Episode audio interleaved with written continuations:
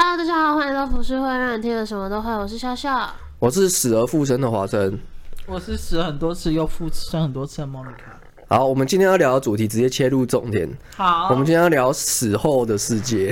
其实这听起来就是我的主题嘛，但是其实完完全全你的认真来说啊，这个主题不是我提出来的，是莫妮卡提出来的。哦，对。然后只是因为，只是因为我觉得好像我我来讲这个好像比较适，好像比较适合一点，所以我我就直接把莫妮卡主题抢过来。但话说，我就是会想要聊这个，是因为，呃，我第一次会对死亡，呃，死亡。的当下还有死后的世界有兴趣的时候，那时候我有看过一部电影叫《灵魂的重量》，我不知道你们有没有看过这一部？没有，它是纪录片还是电影？它是电影，然后它是有一个意大利影帝演的这样子。那个是在我学生时期看的，然后那时候才知道，原来灵魂的重量是二十一克。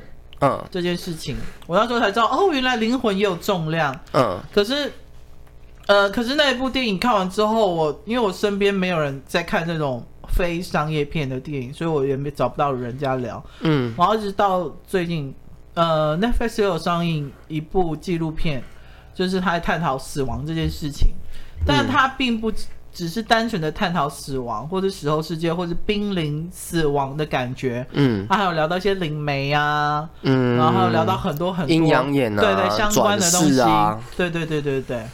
你知道我为了这个，你有去看吗？我原本。是不打算看完的。我原本的想法是，呃，应该是说，我其实知道他这部电影在，呃，这部纪录片在讲什么。嗯，然后，所以我我已经知道，我已经获获得我原本想要的东西，所以我就没有打算继续看完。嗯，然后后来因为做这个主题，我想说，好，还是看一下好了。嗯，然后我就把它看完了，然后我就得到的结果是，答案结果是差不多，但是有多了一些些不一样的东西。嗯，就是。呃，他那部片里面，我觉得他第一他第一集是在讲那个嘛，那个濒临死亡的一些体验。对，我觉得它里面最真实的不是他们去濒死体验讲出的那些回忆，嗯，还有看到的东西，这些东西我觉得对我来说都是，例如说好了，你想要骗很容易嘛？我我觉得这种东西都很主观诶，对，太主观了。对，但是真正客观的事情是什么？我看到，我觉得这是让我大为意外。这整部，嗯，应该说这整部纪录片面都有提到一件事情，就是。这些人自从去了那个世界之后回来之后，他们变得有点像是精神病一样，他们被他们没办法融入这个社会，对，他们没办法面对他们自己家人，性情大变，对，所以所有的人他们会记录去记录他们周遭的人，说他们怎么哎他他是怎么怎么怎么不融入这个现在这个世界，还有他自己觉得他产生的一些就是与世隔绝的感觉，嗯，他觉得在这个世界上只有他一个人，所以他们产生了什么？他们产生一些。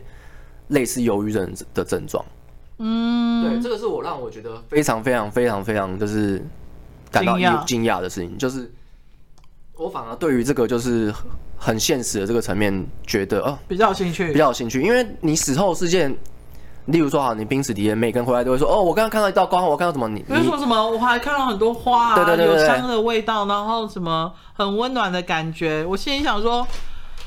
干最好是，就是我觉得那个纪录片里面，因为其实我有点跳着看，跟有一些看不完的原因，是因为我觉得他们都形容的太美好了。你知道，就连我有在研究玄学的人，我都没有很喜欢看这类型的片，因为我觉得这种东西太主观了。嗯，例如说像灵媒，我灵媒我几乎是放在那边，然后我就看着，然后就开始做这些事情。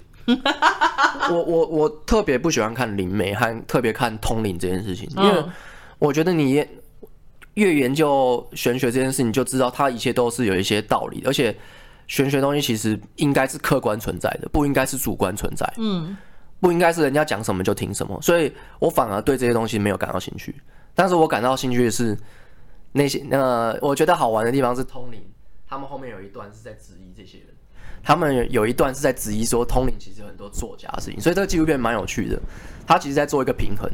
哦，uh, 对他们说，他们其实以前一直在揭穿这些通灵的人，有百分之八十九十都是在骗人的。嗯，他们的手法都都是用这种手法去骗的这样。嗯嗯嗯。然后，但我觉得这部片纪录片可能真的要看完，才你可以才可以感受到那个后劲。就是前面的前面我的心态，就是我觉得你一定是更比我更严重。反正就是我前面心态就是觉得哦，好又在讲这些东西。没错。OK，好好好好，我听了。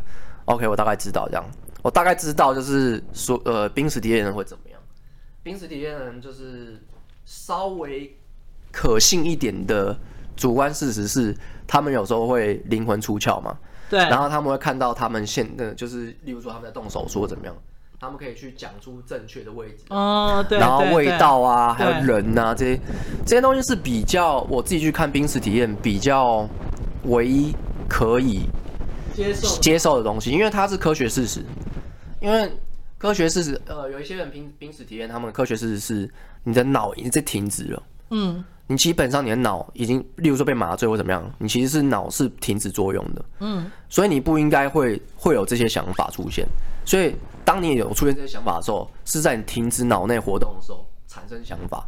那这就跟科学有有相悖的那个悖论。对，因为你脑停止，你就不应该有想法。对啊，因为正常来讲，我们会有任何想法，是因为脑在运作。对，所以濒死体验讲讲到一件事情，就是这个是没办法没办法被验证出来的客观事实，就是就算你讲的天花乱坠好了，你也不应该想到这件事情，因为你脑已经停止了。对，就算你讲的这件事情有可能是你编出来的。所以你相信有灵魂的存在？我相信有意识的存在。我不想，我不知道灵魂是怎么解读啦。嗯，但是我相信意识这件事情，就是因为大家都在讨论说意识是存在脑部里面吗？其实大家都不知道。嗯，对啊，就是没办法理理解。就像说车祸之前看到人生走马灯，我想说走马灯是走多久？从几岁开始走啊？一瞬间吧。那因为他们体呃，他们濒死体验嘛，第一集在讲濒死，濒死体验要讲到濒死体验那一集，我真的有点看不完呢。然后我就之后跑去看那个格林戴华的那个，就是怪兽与它的产地第二集，那比较好看。哎哎、欸，那差很多啊！那你还想要？那你怎么会想要聊这主题？因为我。我那时候看到 Netflix 这一部的时候，我其实一直很有趣，因为我有时候会看到一些文章，就是讲濒死体验这种东西。嗯、然后就是像我，我之前有分享过，我哥之呃五年前就是发生一个很大的意外的时候，嗯，他那时候几乎也是差点救不回来。然后虽然说他的脑意识还有在活动，可是他发当他醒来之后，他他以为他那时候在菲律宾度假，一个小岛上度假，哦、他完全不知道他这一个礼拜或十天内，他真的命差点快没了。所以我那时候才问他说：“嗯、那你知道你倒下去那一刹？”他说他完全不知道。嗯、然后他都他真的以为他跟医院请的长假，他带他老婆去度假。所以，所以其实你就很难去解释，你只你只能把它，就是我们我们很很很常会把。科学没办法解释的事情归类成什么？就是精神病。你会觉得是他，这是他的幻觉，所以所有事情都会说哦，幻觉，或者是他的渴望。对，然后你你应该很常看到电影，就是尤其是恐怖片的电影。就是如果女主角或者男主角看到鬼的时候，他跟他的家人讲的时候，他们都会说啊，没有啊，你那可能是太紧张了。对啊，可能是什么水管有老鼠跑过去什么这样的脚步声这样子。所以其实这些科幻片在暗示我们说，其实我们也要去适时的去辨别一下事实，就是我们也要辨别一下他是真的看到幻觉，还是他是看到一个没办法解释的东西。嗯，对。那如果你在假设哦，假设今天，因为我看到这部片之后，我就我就想到这件事情。其实他后面呢、啊，后面有在讲转世。我觉得转世这这一集是我觉得最重要的，所有死亡里面最重要的一集。嗯，因为转世它有一个很严重、很严重的一个原生家庭的成长的一个一个障碍。嗯，其实转世对他来说完全不是好事。你看到它里面有一些有一个小朋友，他在长大的过程中，你看得出来这个人是很压抑的。嗯，我不知道你有没有看到转世那一集。没有，对不对？没有。它里面有一个小孩子是有他在小时候的时候，就是大概三四岁的时候，嗯，他可以讲一堆，例如说那个哦，我以前是好莱坞的明星这样，然后就指这样，然后在以前可以讲出很多事实，嗯，重点他可以他列了好像大概八十几条，都是真的。然后他去找那个还活着的人的女儿，嗯，去验证他的事实，大概有八成九成都中，嗯，然后重点是有一些东西是。不可能靠想象讲出来的，然后这些东西就无法解释嘛。我们可以，我们先把它归类成，毕竟他的三四岁，他不是三四十岁。对对，我们先把它归类成无法解释。好，我们不要把它讲成是真的，真的或是假的，因为其实我们不应该妄下定夺说哦是假的。嗯嗯嗯，对，其实你妄下定夺假的，就跟你说它是真的的意义是一样的。嗯嗯，我们都没有任何的考究，就先无法定论，我们先怀疑。对。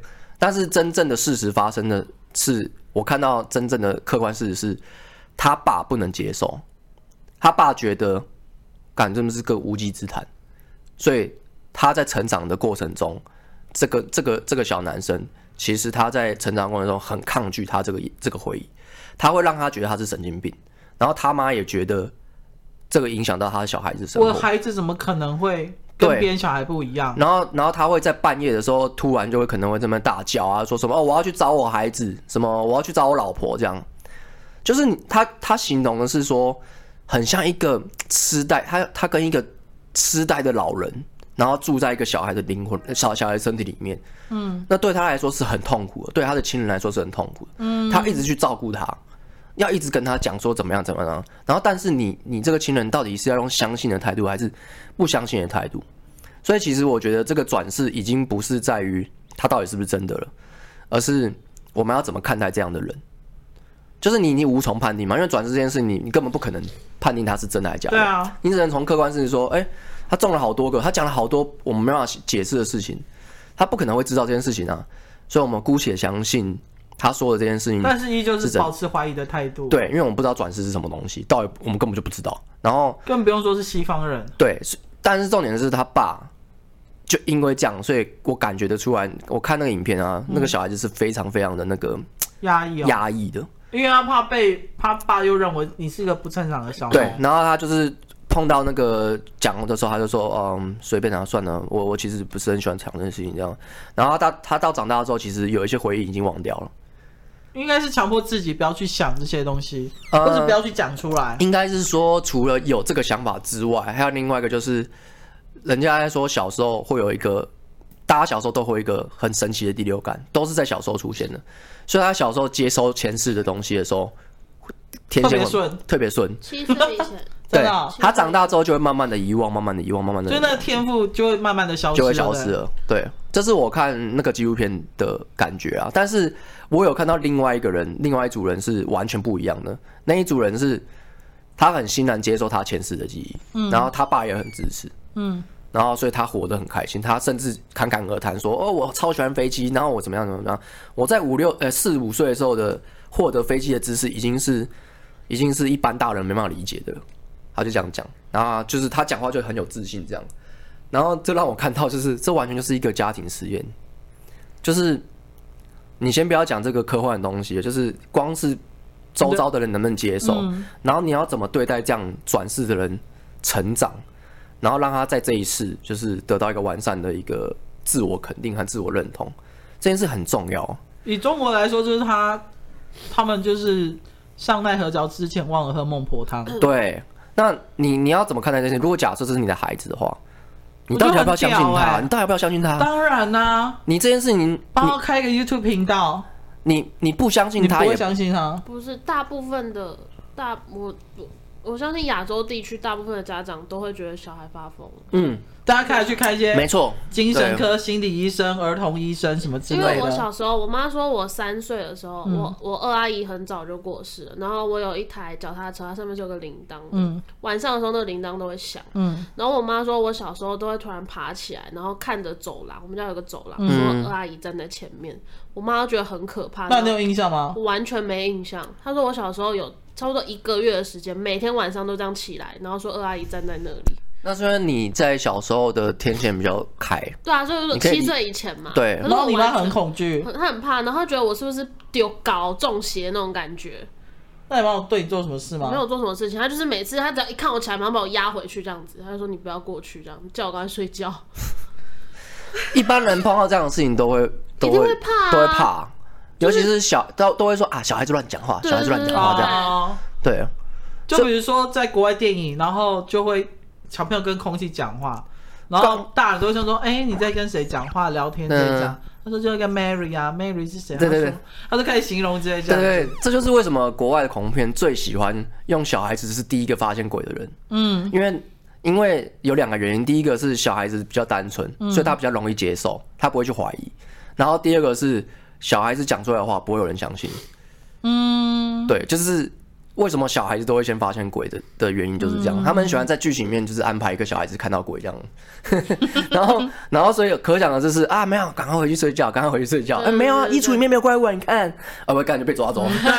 电力公司，然后怪兽电力公司就是这样啊，好看的怪兽电力公司，其实怪兽电力公司是鬼片啊，它是恐怖片，认真来说，它是把小孩子的噩梦变成很可爱的东西，但它其实是怪兽，嗯。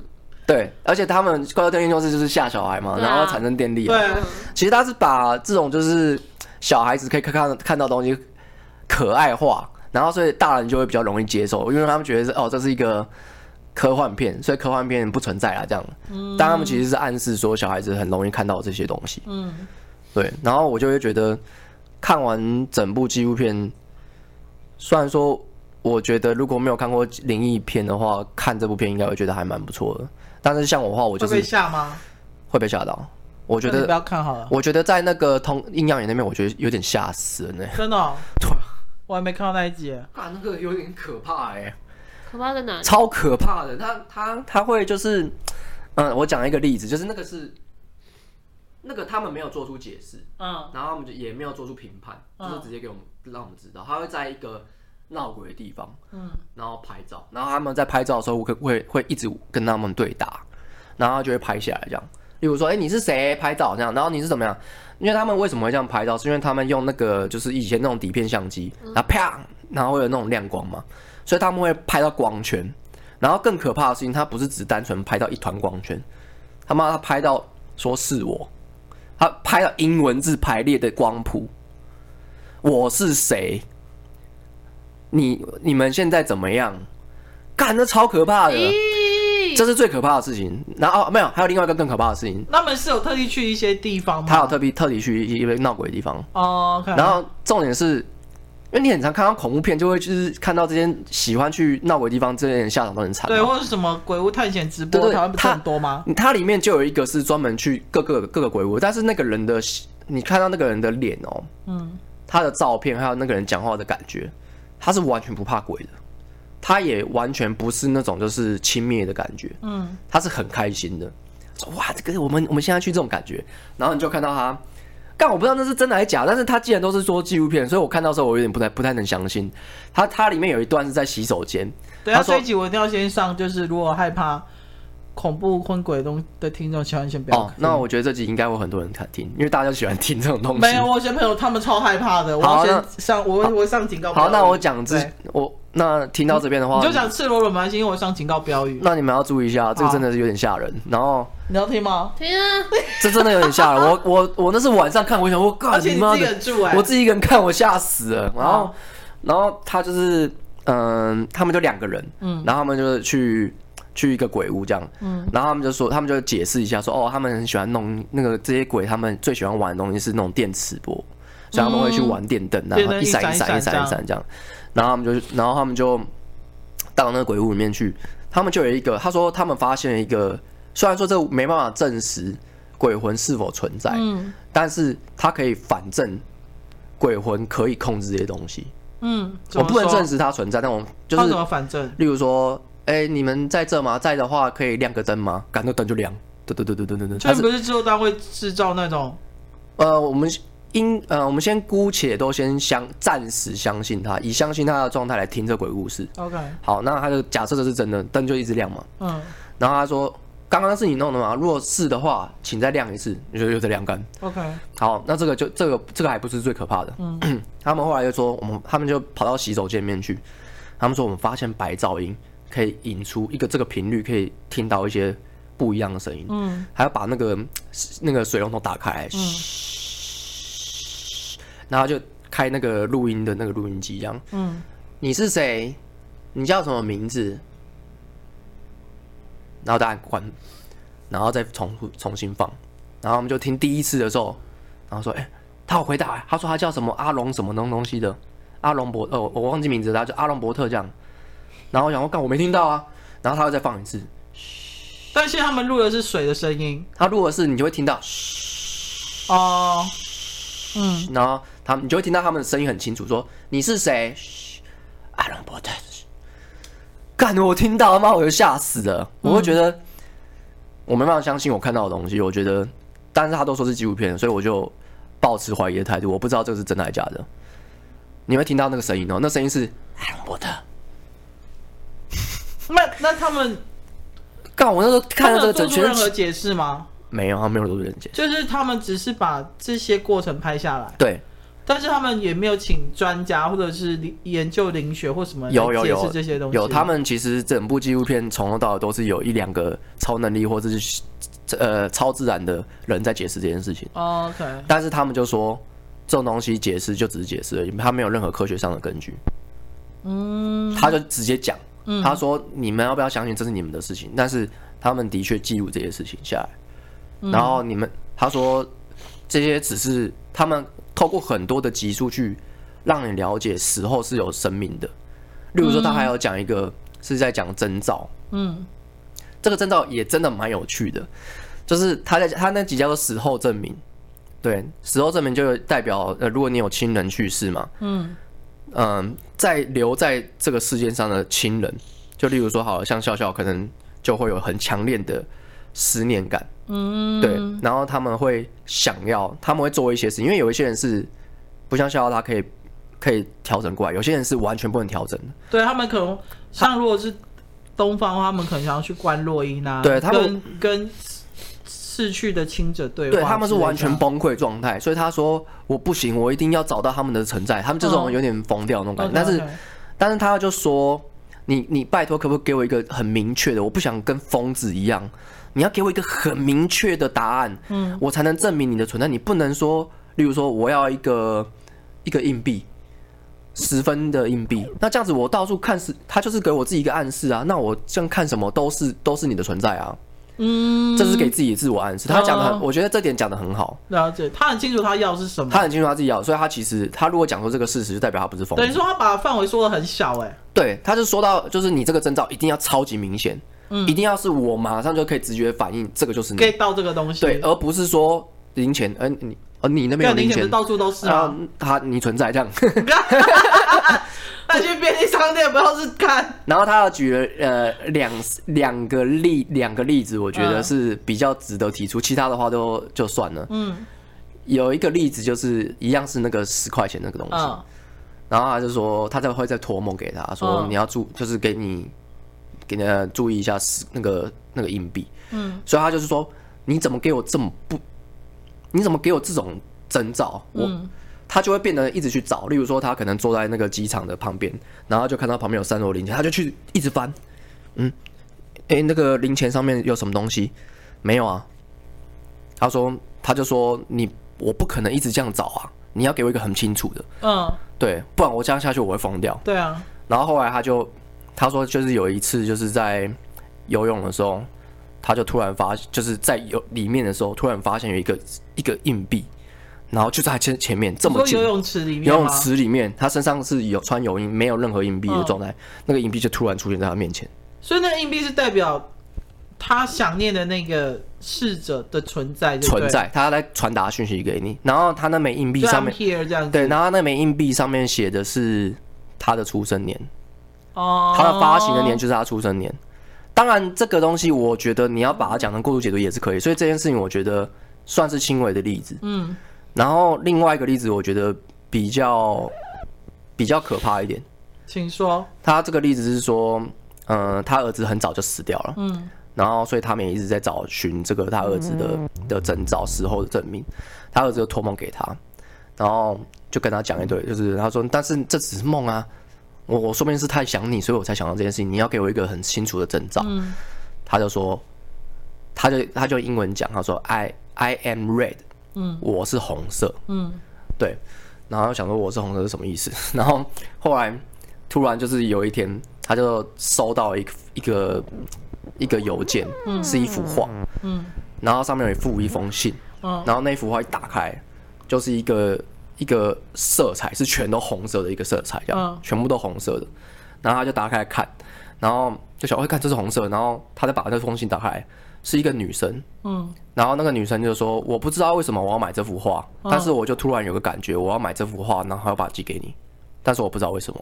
所以那个女生跟他不认识，跟他不认识，也没有他的地址。对，然后后来他们就去查这个这幅画的来头。这幅画是有人画的嘛？是一个艺术家画的。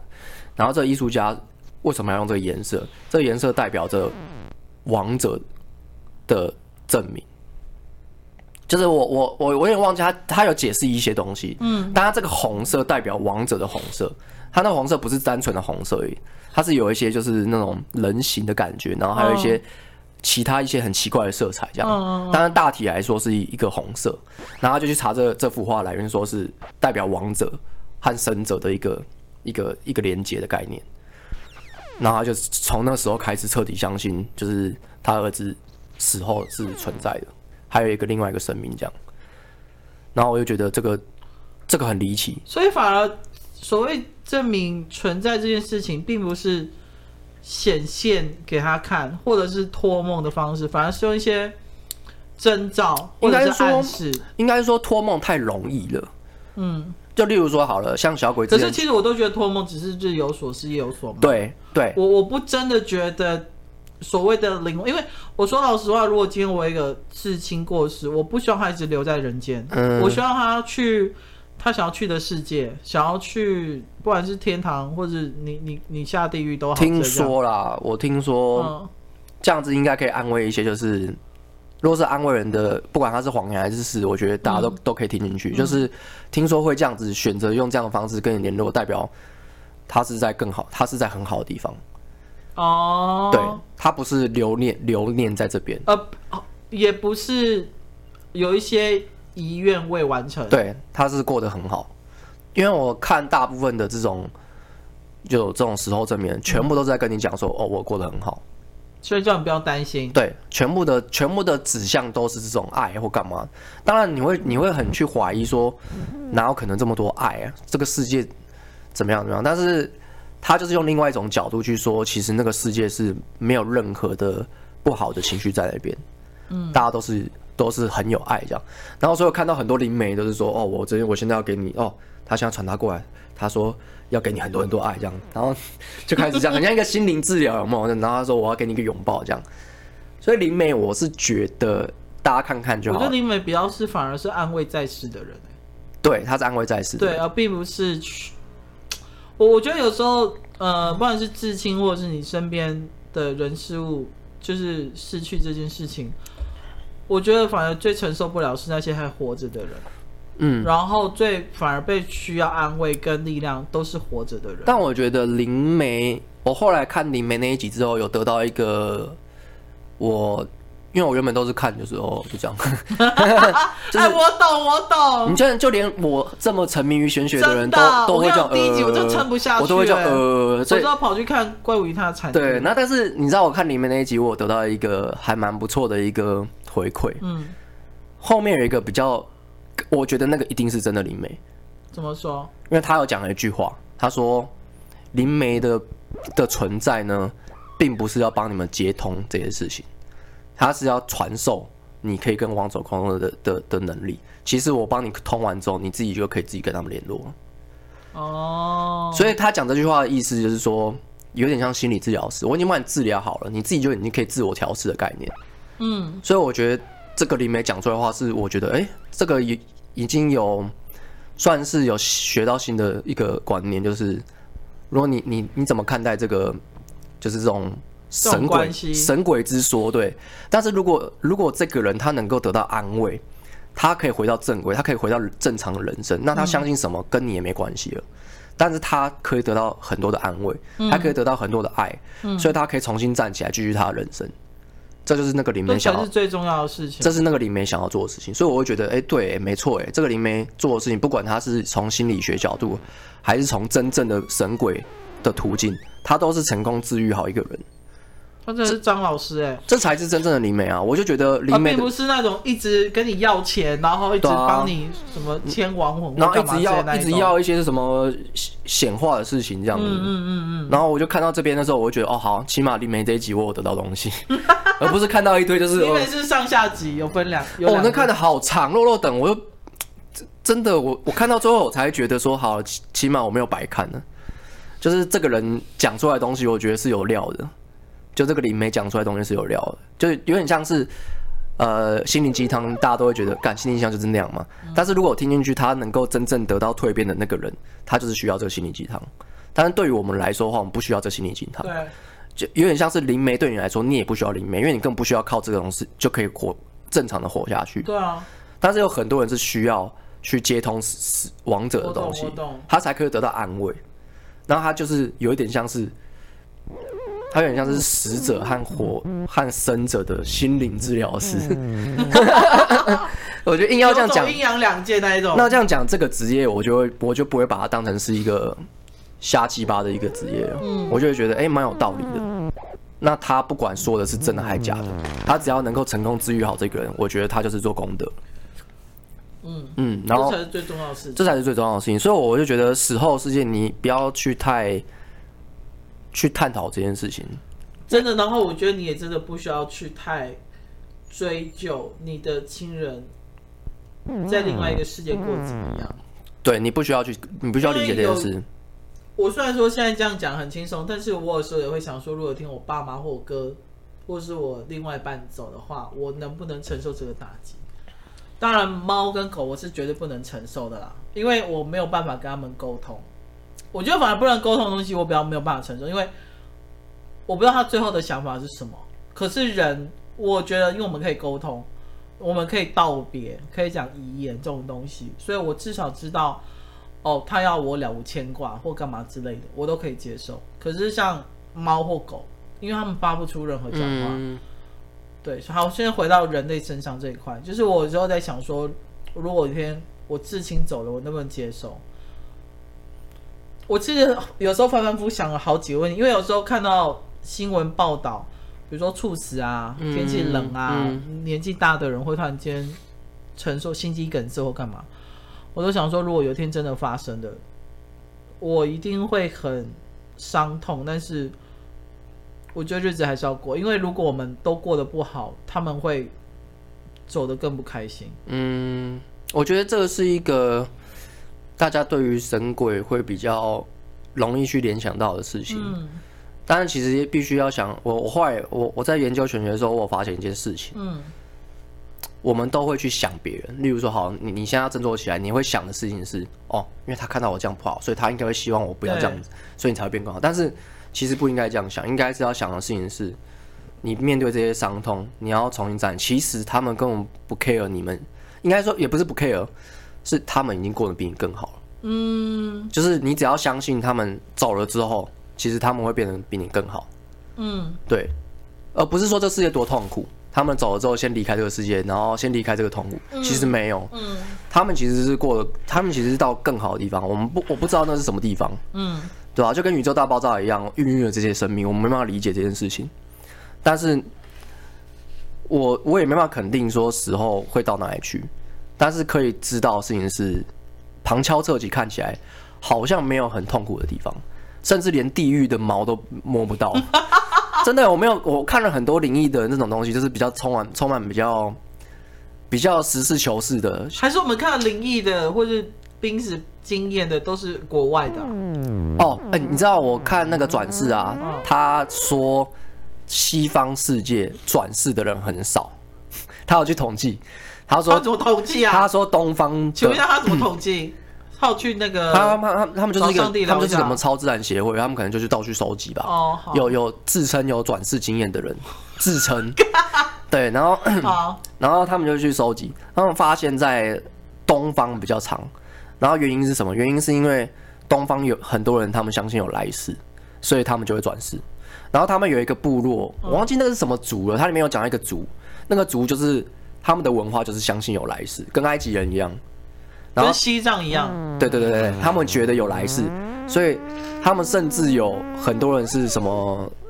族族长、宗长，然后死掉之后转世到这个人身上，然后他就直接说：“哦，我是这个人的什么转世这样。”所以他们那个村庄有很多人转世，他还列出一个族谱，他说这些人是死掉的人，这些人是转世的人。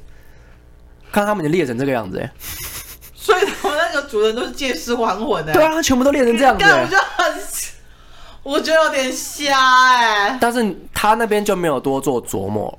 他那边只带到一下下，可能虽然他们觉得他们也没办法解释这件事情，所以他们只是把事实摊开而已。因为事实就是这些村庄人全部都相信这件事情。哦，对，这还是跟宗教文化有关系。对，这就是客观事实嘛。客观事实就是这整个村庄人全部都相信，所以这整个村庄里面都都有转世的，这就是客观事实。那到底他们是不是真的，我们就先不去探讨，因为你也没办法探讨。所以那个那部纪录片的做法也是带一下下，然后就、oh. 然后就去别的地方深究就对。他们因为没办法深究啊，后来他们就是带去别的地方，他们带去就是家庭有备受困扰的那那几个，嗯然后我觉得哦，这个比较真实。因为你说转世，说任何一个人，连骗子都可以出来说我转世怎么样？对啊。但是他们在别的个案就可以提出很多很有利的一些客观的事实，你没办法反驳他。然后，然后你也看到他们长大之后的那个样子，嗯，的对谈这样。他要长，他有一个是就是障碍很重的那个，就是他小时候被不被爸爸，他爸爸是天主教的，嗯，他爸爸不认同他，他爸爸觉得怎么可能？你不要跟我讲这些话，这样。那他以前就觉得是 bullshit 这样，嗯，然后后来长大之后，他就又再问他爸爸一次，然后说：“哦，我相信呃我儿子是转世的。然后你问我的宗教是，呃，你说我的信仰，我信仰还是一样，我还是信，我还是信神。”为什么他以前不信，现在相信？因为他看到很多他儿子的成长，还有一些事不能解释、不能解释的事情，然后还有他儿子的心灵状态。哦，对，所以他后来是是接受，但是伤害已经造成了。他儿子就变得比较有点，嗯，比较有点就是不敢讲。我了解，你知道为什么我在看第一节的时候就有点看不下去？当然，我那时候还没有退出我的片单里面，因为那里面有一个，我不知道你有没有印象，刚开始的时候就有一个女医师，她就说有一天她去泛舟啊，对对对对对对对。干，我觉得我跟你讲，好，我先讲给大家听这段怎么回事，因为我看我听到看到这一段，我想说，好了，我要关掉了。因为呢，他就说他去泛舟，然后就是泛舟途中他就碰到了意外。然后呢，当他醒来的时候，他发现他身处在一个全部都是花海的一片土地里面，然后有非常温暖的阳光，然后就是感觉像天堂。然后那时候他还不知道他发生了什么事情，他只会觉得我醒来的时候怎么会在这个地方出现。然后呢，他就走啊走啊走的，他就看到很多很像很温暖的阳光照射他。然后突然间呢，他就有感受到一道光，有在跟他传递一些讯息，意思就是说，呃，你还不能到这个地方停留太久，因为你呃你要回去你原来的生活，因为你还有些事情还没有做完。然后他才惊觉到说，因为他是医生嘛。他就说，因为他是医生，所以他很讲究科学，他一直不相信，呃，所谓的一些死后世界，对，或者不可不能解释的东西。当那瞬间，他突然发现，他是是已经离开他的身体了。然后他正在思考这件事情的时候，他就他有点像他，我我我其实有点断断续续的看，因为我就觉得。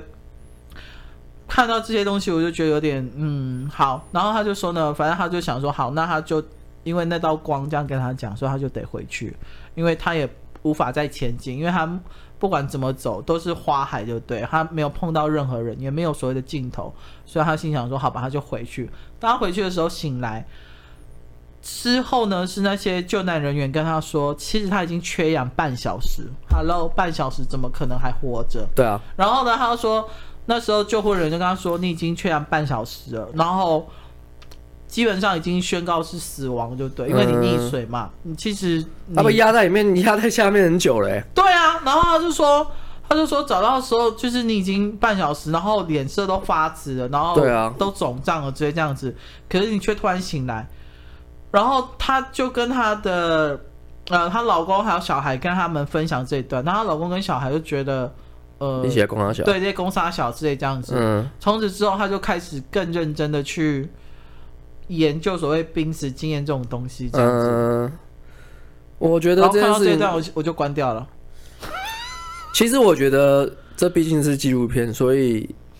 我是我是都保持着姑且先相信他这个故事，都不会抱持怀疑的态度吗？呃，我会抱持怀疑，但是不应该在看的时候怀疑，因为我觉得看的时候怀疑会很痛苦哦。你会觉得干嘛？这个到底是干嘛的？对，所以我就关掉了。对，所以我的心态是不是错误？我要去矫正一下。你要矫正一下，因因为你你你这样等于说你根本就不需要看这些东西了，因为你本来就不相信。不是因为因为按照生理一个人生理反应来说，你半小时你都缺氧，你怎么可能还活得了呢？对，所以基于他自己是医生的状态，然后又基于这件事情，他是直接站在那边直接这样讲，跟大家这样讲，所以代表他一定有东西有记录可以回溯，去查到他到底是不是讲真的还是假的。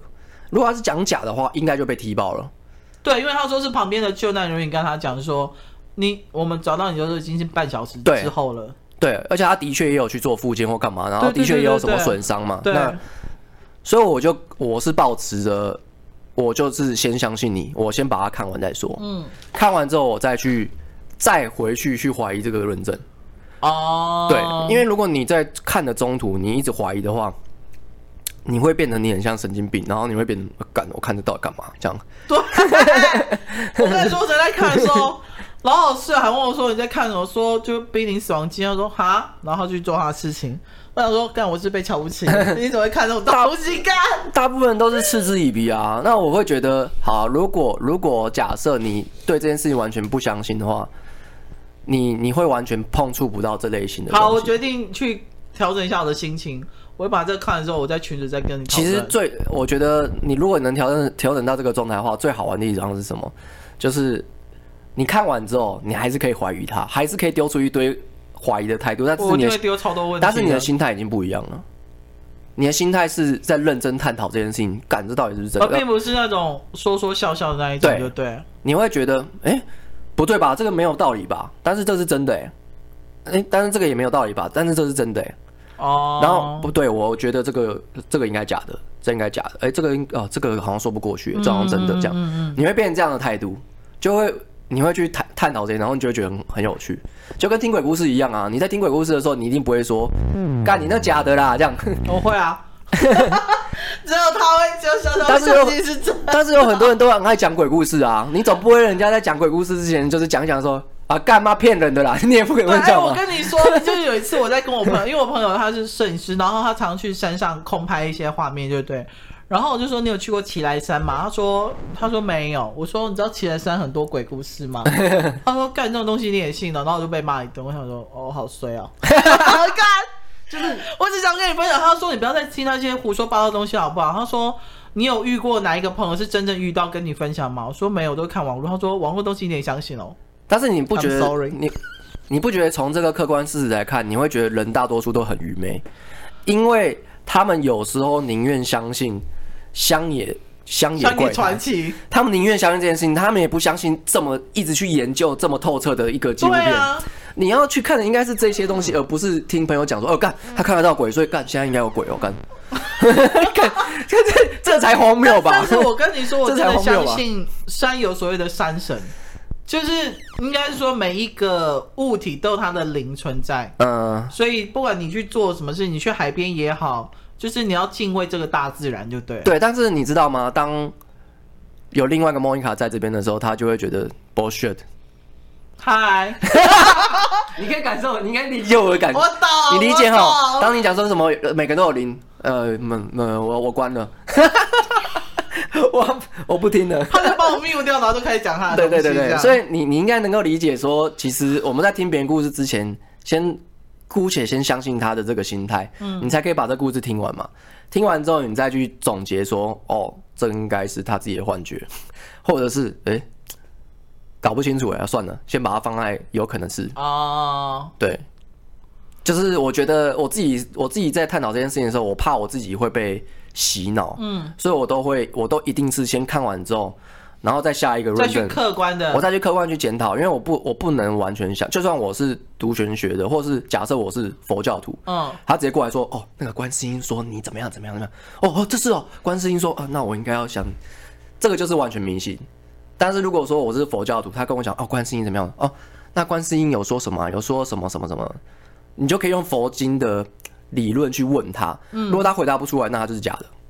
哦，我是用这种方法去论证的。我懂你意思，我懂你意思。对，就是每一个信仰，每一个你相信，就像你说的动物灵山或是山灵这些东西，它一定有它自己的逻辑在，它不可能是随便出来的。当然，当然，它不可能是说什么，我现在就有一个桌子灵这样跑出来一样。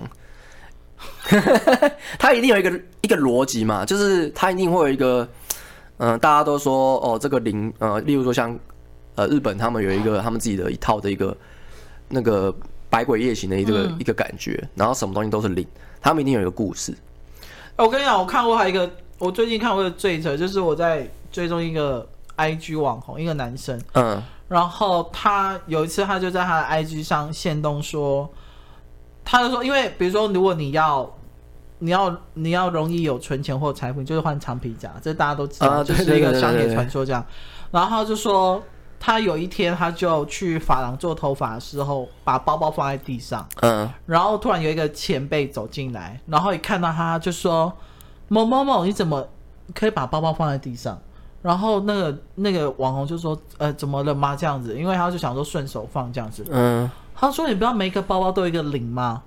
他就把这段写出来了，然后到这里我就好，然后他就他就说那个前辈跟他说，因为包包是承载你所有重要动物、重要东西的一个物体，嗯，所以它是保障你的东西，所以你不能随意的污蔑它，或者让它在不干净的地方。嗯，你你知道我我怎么解读这件事情吗？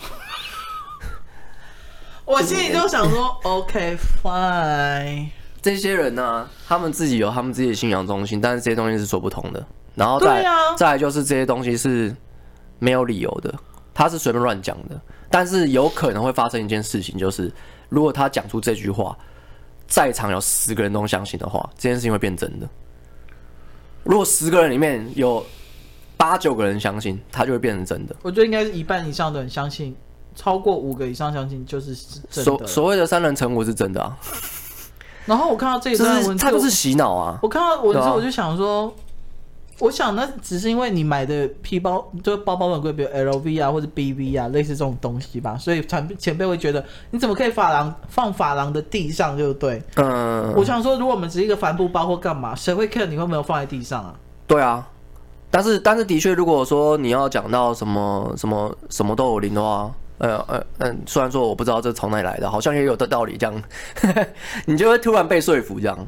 因为因为当如果如果假设那个那个前辈是你很重要的人，例如说那个前辈是赚很多钱，而且他是很很认真的跟你讲这件事，对，而且他很成功，然后他会说，我就是靠这条法赚大钱，对对对，他就说我从来不会把包包放在地上，对，然后你就会想要学习，因为会为我带来财富，对，你会觉得说，哎，他也成功，那我也试试看好了，这才是最可怕的，所以这就是所谓的附加条件啊，对。并不是它本身的在讲的这个物件的主体，对，而是附加条件这样附在身上，你才会相信这件事情。对，其实认真来说啊，我我觉得是这样啊。如果以科幻片，我们先我们把鬼怪先扯扯掉。嗯。以科幻片来说的话，假设是全面启动，嗯，那个包包就是他的陀螺，所以只有他有用而已。其实对他没有用，只有那个前辈有用。对啊。那个前辈自己觉得，哦，我把一个信念，把包包的信念变成陀螺。这是我属于我的物件，所以他如果相信这件事情的话，可能他自己觉得哦，诶，一路一路成功哎，应该都是这个东西，应该是这个成功，但是这个东西不会在别人身上发起一样做的功用。好了，反正我觉得那种东西就是看看而已。但是我要先分享，就是我，呃，我上礼拜跟我室友们，就是我们租车开车去红炉地拜拜，你知道红炉地？嗯，对对对，因为我从来没有去过，然后是因为反正我一个。很亲密的战友，他接下来要开一间餐厅，所以我就想说，哎、嗯欸，那我就去拜拜，顺便看一下我今年工作运怎么样。嗯，然后因为每个人，你你不算，你不用加入讨论，因为没有，就是你有求过签吗？有啊。那你知道每个人求签的方式都不一样吗？嗯，我没有研究，但是我不太好，但是我，我大概知道。我们这边南部求签就是，你你会先拿你的杯，然后去问，比如说红炉地是拜土地公嘛，嗯，你就问说。哦，比如说姓男黄志生，然后呃呃土地公你好，姓男黄志黄志生，然后想要问一下我今年运势怎么样，工作运势，而且你要非常明确，你要工作、身体健康、爱情运或什么，你只能讲一个就对。然后你就问，就说，请问一下，我可以问我一下今年工作运势怎么样吗？如果可以的话，你就给我一个圣杯；如果不行的话，就给我个笑杯。嗯，这种东西。然后呢，反正我我我。我问了，然后他说可以问，然后我之后又求签，然后他就说求签之后你也是问三次，说请问是比如说是二十四号吗？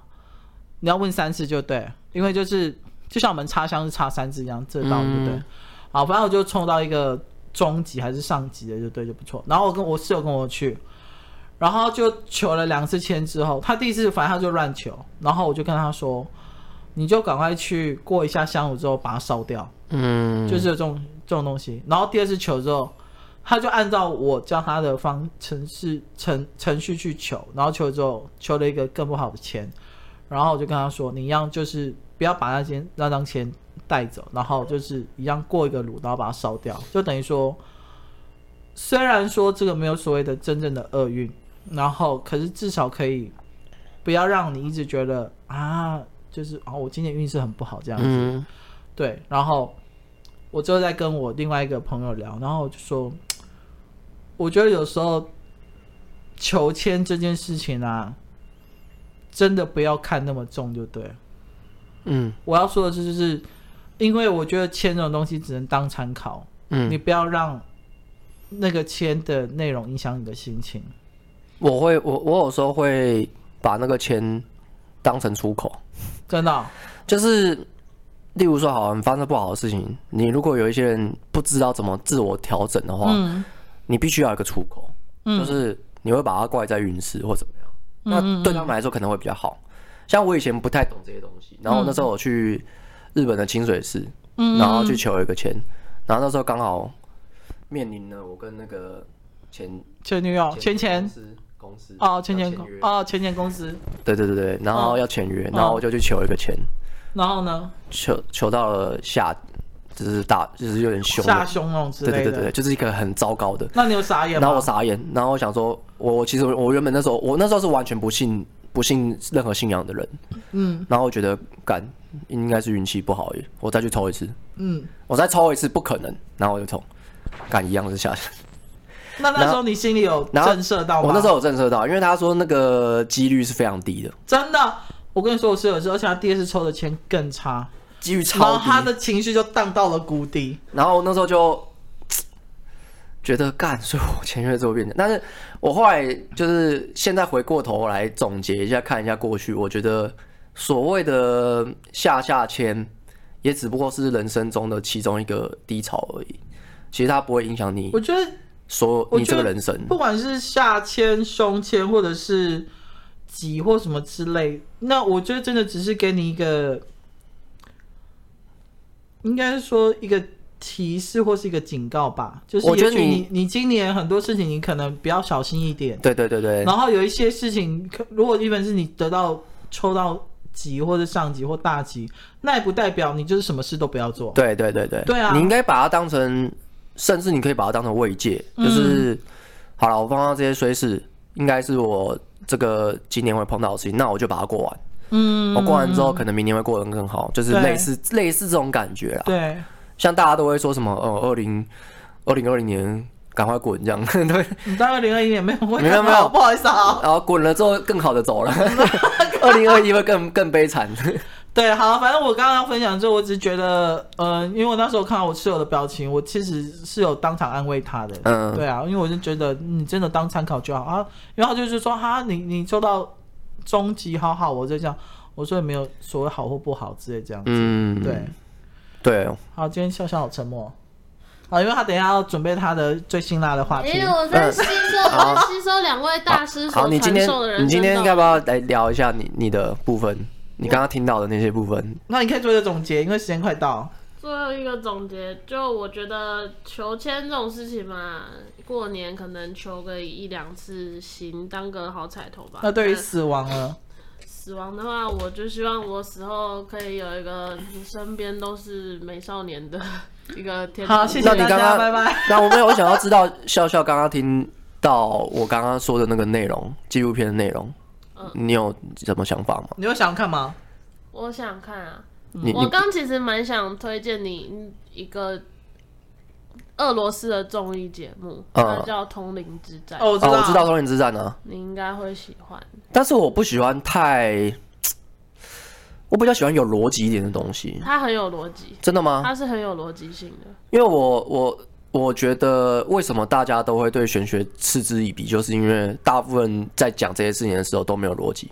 嗯，然后我就觉得你你这些这样的人，其实就是等于在，因为其实所有人都会相信运势这件事情。嗯，其实间接的就是承认玄学存在。嗯嗯，但是大家都不去讨论玄学，就是因为大家都很爱那神鬼说神鬼说，然后毫无章法，对，所以我就蛮不喜欢看没有逻辑的东西。他很有逻辑，呃，应该是说，呃，这个综艺节目整个的叙事方式，还有最后每一个通灵者他们，因为大家因为有很多是。那个怎么讲？来宾是来请这些通灵者帮他们解决问题的。那最后这些通灵者他们提出的解决办法是是。很平常的解决办法，可是当你陷在那个漩涡里面的时候，那个当事者是不会想那么多的，他只会觉得一定是有鬼在害我什么什么之类的。但明明只要可能跨出去那一步就可以解决这件事。其实他也算是你认真来说的话，你结合灵异的世界来说，其实还是人生课题啊。对对对对对对。总归一句，你不可能是解决灵异世界的问题，嗯，是其实还是要解决你人生现实中的问题。对，那就是让你正面去面对这件事。嗯，可以去看。那你。相信石头世界吗？我相信啊。你相信？嗯。所以你刚刚，你刚刚不觉得我刚才讲的故事有点可怕吗？很可怕。我没有加有天助哦，我看到时候我吓傻眼了。可是我，我吓吓吓傻，真的是。但我说真的，即便我可能真的很想我妈之类的，我也不会，我觉得啦，我也不会希望看到她真的那个形态在我面前，或是求征兆，因为我觉得那种，对我觉得那种很痛，很痛苦。嗯。求征兆的人真的太痛苦，因为我又看不到。然后对，就是我觉得我与其相信你在另外一边过得很好，我也不要你好像一直，就像莫妮卡刚刚讲，我不希望你是一直停留在人间的。嗯，他会他通常会送一些信使过来啊。像我那时候虽然说快结束，我在这我再快速讲一个，他他们就里面有一对一个姐妹，然后她妈妈死掉的时候。他就说，因为他妈妈很喜欢一个什么叫红头鸟还是什么的，我忘记了，忘记什么鸟。嗯，反正他就说，那你就拍一只那个红头鸟过来找我这样。他说你死掉之之后，他说我尽量，我尽量。他妈妈是在死前一个月的时候跟他这样讲。嗯，他说那我尽量，我试试看，我试试看这样。然后就突然有一天，那个就有一只红头鸟飞过来，然后飞到他身上这样子，然后就在他在他的那个手上这样子，那一直逗留着。然后他们就吓到，说：“干，怎么可能红头鸟过来？”当然，你也可以解读它是反应过度嘛。然后就是，然后他就一直摸它，一直摸它，野生的红头鸟这样。然后说：“好好，你赶快回去，你赶快回去。”然后这样，他就把他就是死都不回去哦。然后他就把它丢起来之后，然后那红头鸟飞飞飞又飞到他的肩膀上面来。然后他们就把它解读成是他妈妈就是烧过来的讯息这样。然后他又把红头鸟就是放在树枝上面这样，然后他才肯飞走这样。对。我相信这些征兆啊，一定，我觉得人死后一定是有。但我觉得这种征兆完全没有，不会造成人家的恐慌或是任何的怀疑。嗯、我觉得这样子是很好，因为他只他只会满足那个人的慰藉，他不会造成人家说，哎、欸，所以真的有死后世界没有？反正没关系，他得到安慰了。嗯，对，这样就够了。对的。嗯，好，去上厕所，好急哦。我也我也想上厕所了。好，今天节目就这样，拜拜，拜拜。